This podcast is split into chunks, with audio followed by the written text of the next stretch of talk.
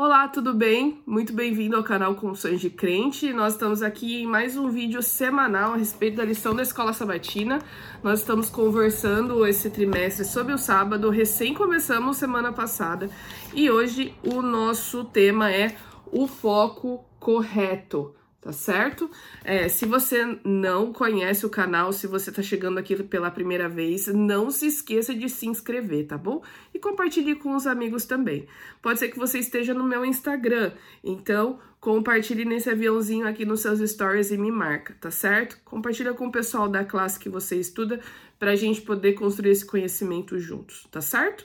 Vamos falar então sobre a lição. Eu quero falar rapidamente sobre alguns pontos que me chamaram a atenção nesse estudo. Primeiro, é, a respeito do sábado, lógico, a gente está estudando todo esse trimestre, mas é, qual é a nossa razão de celebrar o sábado? Eu vejo que muitas vezes as pessoas associam erroneamente nós que somos adventistas e guardadores do sábado a pessoas chatas de que nada pode. Ah, vamos no shopping, não pode. Você não pode comprar, você não pode fazer um monte de coisa. Isso é muito triste, né? O sábado ele não deve ser um dia de que você não pode fazer nada. Pelo contrário, o sábado é um dia em que a gente pode fazer muita coisa, é um dia de liberdade, é um dia em que nós celebramos o nosso Criador, em que nós celebramos o aniversário da criação. E não tem como a gente fazer e comemorar o aniversário da criação em outro dia. Por quê? Porque o sábado foi instituído na criação, como um dia especial. Então, quando nós celebramos o sábado, quando nós separamos esse dia para esquecer de nós e dos nossos afazeres e focar no serviço ao próximo e focar na nossa adoração a Deus, a gente está reconhecendo Ele como nosso Criador. E nós estamos louvando porque nós entendemos que fomos criados por Ele. O nosso foco sempre deve ser o nosso Deus Criador, né? E a gente precisa construir um ambiente no sábado que nos lembre disso né? Precisa ser um momento em que a gente fique em família, em harmonia, em que a gente converse coisas legais, em que a gente é, converse sobre a palavra de Deus, que a gente estude com outras pessoas.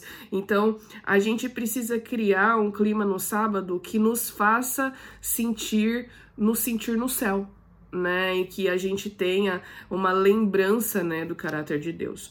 Outra coisa muito legal que a lição trouxe é a respeito da bondade de Deus, porque a gente tem aqui no relato da criação uma lembrança diária de que Deus faz algo e é bom, de que Deus faz algo e é bom, de que Deus faz algo e é bom. E lá no sexto dia, quando ele cria o homem, ele cria o homem e, de, e ele vê a sua criação e ele fala que não é só bom, é muito bom, né? Fechando com chave de ouro, coroando a criação e aí separando, santificando o sétimo dia. Então, é, se a Bíblia afirma que Deus é imutável, de que ele jamais vai mudar. E desde o início a gente só ouve falar que Deus é bom, que ele viu que ela, ele é bom. Então, se ele viu que o que ele havia acabado de fazer era bom, é porque isso refletia o caráter dele. Então, a gente percebe que se a gente usar a bondade de Deus como uma ótica para ver outras coisas, como por exemplo o dilúvio, a gente vai ver que apesar de ter sido um evento catastrófico, ainda assim isso reflete a bondade e a misericórdia de Deus, né? Porque a, a humanidade chegou num ponto tão crítico que foi necessário resetar né? Que foi necessário resetar, resetar recomeçar para dar uma nova chance à humanidade por meio de Noé e sua família. Então, um Deus que começa bom, ele não pode ser retratado como um Deus mau, como um Deus cruel, né? A gente precisa entender que tudo que Deus faz tem um propósito e tudo que ele faz é bom. Então, de que forma que a criação revela a bondade de Deus? Mesmo quando a gente pensa que a gente vive num mundo de pecado, mesmo que quando a gente pensa que a gente vive num mundo cheio de coisas ruins. Então, a lição deixa uma, uma pergunta muito interessante, além da bondade de Deus, o que, que o relato da criação revela sobre o caráter dele? Né? Um Deus que é sistemático, um Deus que é organizado, um Deus que, apesar de pecado ter entrado aqui, ele nos ama e é bom e tem misericórdia para conosco e nos dá muitas chances depois que nós erramos. Então, quando Deus é, nos cria, quando Deus cria a vida, né, ele revela a sua bondade. Agora, outra coisa interessante, é outro ponto que a lição vem falando, além da questão de Deus como nosso Criador e uh, da bondade de Deus, é a nossa fonte de conhecimento.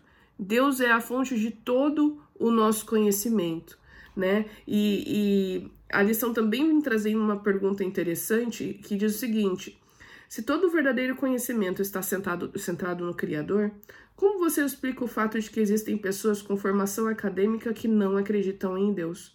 Por que muitos jovens abandonam a fé após ingressarem na faculdade? Eu poderia dividir essa. Vou responder, né? Já está dividido em duas partes.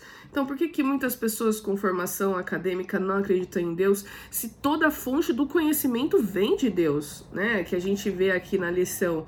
É, aqui diz que o mundo físico, intelectual, espiritual, tudo que nós contemplamos nós conseguimos ver a Deus revelado, exceto as coisas que são é, ah, prejudicadas pelo pecado, né? Eu acredito que isso é uma resposta, uma reflexão que eu faço. Pode ser que você pense diferente de mim, mas eu acredito que muitas pessoas e né, a gente vê que nós estamos cercados dessas pessoas que têm esse conhecimento acadêmico, que têm mestrado, doutorado, pós-doutorado, enfim, elas não acreditam em Deus porque elas escolheram não acreditar né? Muitas pessoas veem as evidências, veem as coisas acontecendo, mas escolhem não acreditar. Existem pessoas que não acreditam porque possam ter vivido experiências ruins na vida e de alguma forma associaram essas experiências como sendo alguma ação de Deus ou uma revolta contra Deus.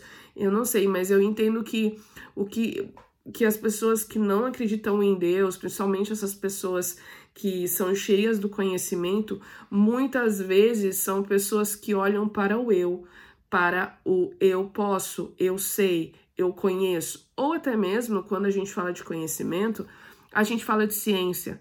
Então as pessoas colocam todo, todo as suas esperanças, colocam é, toda a sua confiança na ciência, na objetividade, né, na dita objetividade da ciência, e que se eu uso a ciência, eu vou ter segurança. Então, elas simplesmente transferem essa segurança que deveria estar em Deus, né, para outras coisas, ou para o eu, ou para a ciência, por exemplo. Infelizmente, a gente tem muitas pessoas com muita formação acadêmica que não acreditam em Deus. Agora, por que, que muitos jovens abandonam a fé? É, eu acho que é difícil a gente ter uma resposta certa, talvez existam várias respostas, mas o que eu tenho entendido, novamente, talvez você pense, pense diferente de mim, mas é, eu acredito que muitas pessoas abandonam a fé, especialmente quando entram na universidade, quando não tem dentro de si os princípios muito bem firmados e embasados. Né? Uh, não tiveram esses, esse conhecimento da Bíblia, do estudo da Bíblia, do propósito de Deus, bem uh, sedimentados em si, né? Porque isso é que vai dar força para a gente resistir a dificuldades que a gente vai enfrentar na faculdade.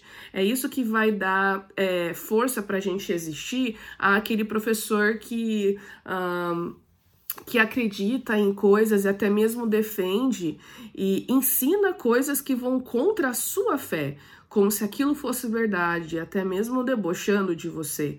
Então, a gente precisa estar muito bem sedimentado entender que as pessoas são diferentes e que existe uma pluralidade de visões e a gente precisa respeitar. Então, da mesma forma que você vê o mundo desse jeito, eu vejo o mundo do meu jeito. E lógico, através do meu testemunho, eu vou mostrar para você que esse é o melhor, que o meu o jeito cristão, né, crer em Deus, ter ele como nosso amigo, como nosso criador é o melhor. Então, principalmente através do testemunho. Eu acredito então que esses jovens eles abandonam a fé porque não têm muito bem sedimentados o porquê são cristãos, o porquê vão à igreja, o porquê acreditam em Deus.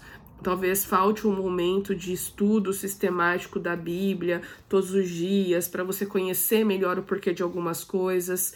É, e incorrer no erro, por exemplo, de usar ideologias para interpretar partes da Bíblia, né, que a gente tem visto muito por aí. Então, essa, isso é o que eu, que eu, que eu entendo.